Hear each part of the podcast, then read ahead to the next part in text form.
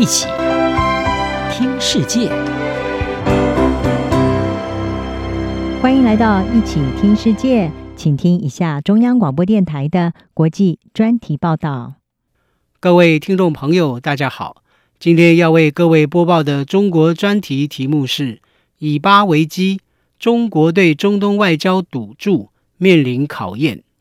巴勒斯坦武装组织哈马斯在十月七号突袭以色列南部，造成严重死伤。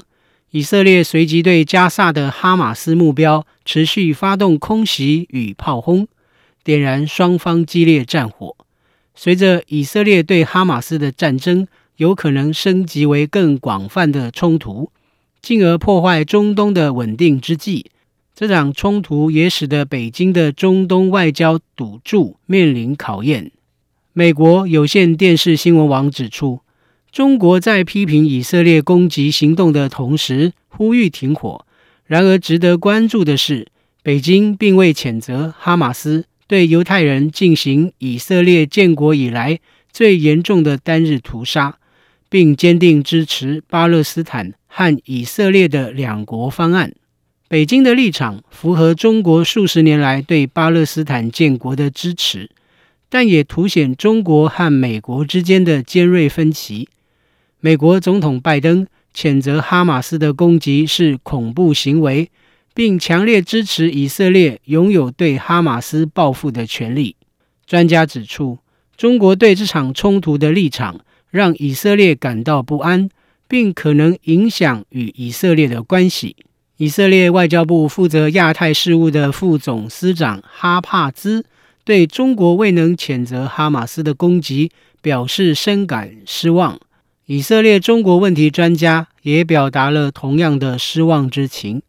以色列瑞克曼大学国际外交研究所亚洲政策计划负责人阿夫特曼对美国外交政策表示：“中国说自己是新的区域参与者。”但是对冲突的反应与这个新角色并不相符。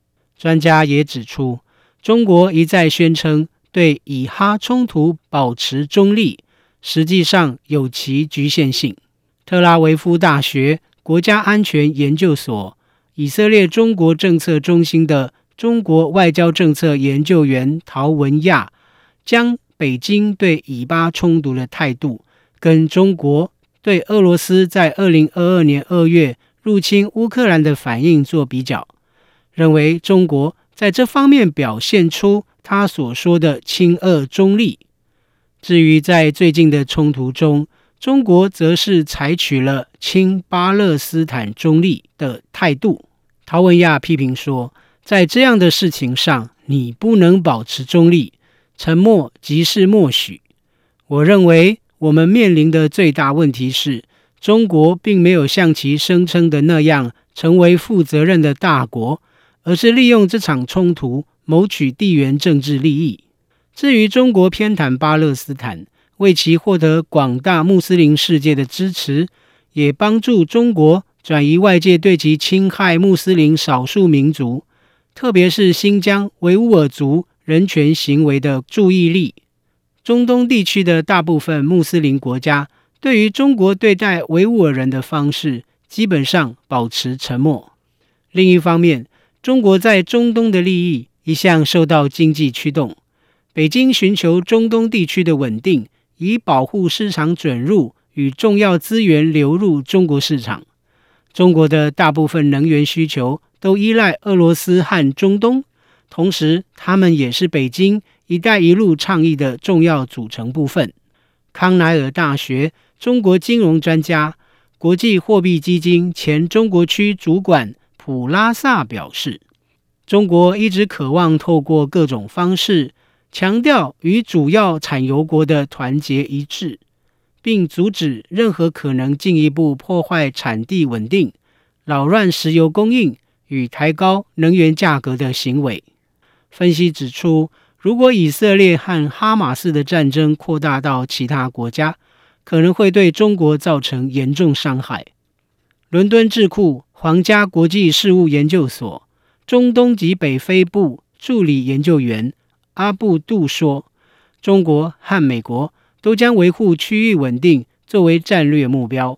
他接着说，区域战乱意味着长期不稳定，而长期不稳定就代表中国在中东没有生意可做。当然，中国不希望看到自己的经济利益受损。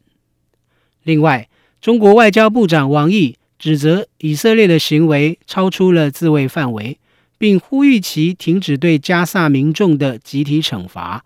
分析认为，此举带有与美国对抗的意味。自由之家中国香港和台湾研究主任王亚秋表示，中国网络上的反犹太情绪高涨。他指出，在以巴冲突上，中国政府一直宣扬一种将责任完全归咎于美国重要盟友以色列的说法，因为这符合执政的共产党宣传的重要目标，也就是。在国际社会削弱美国的影响力。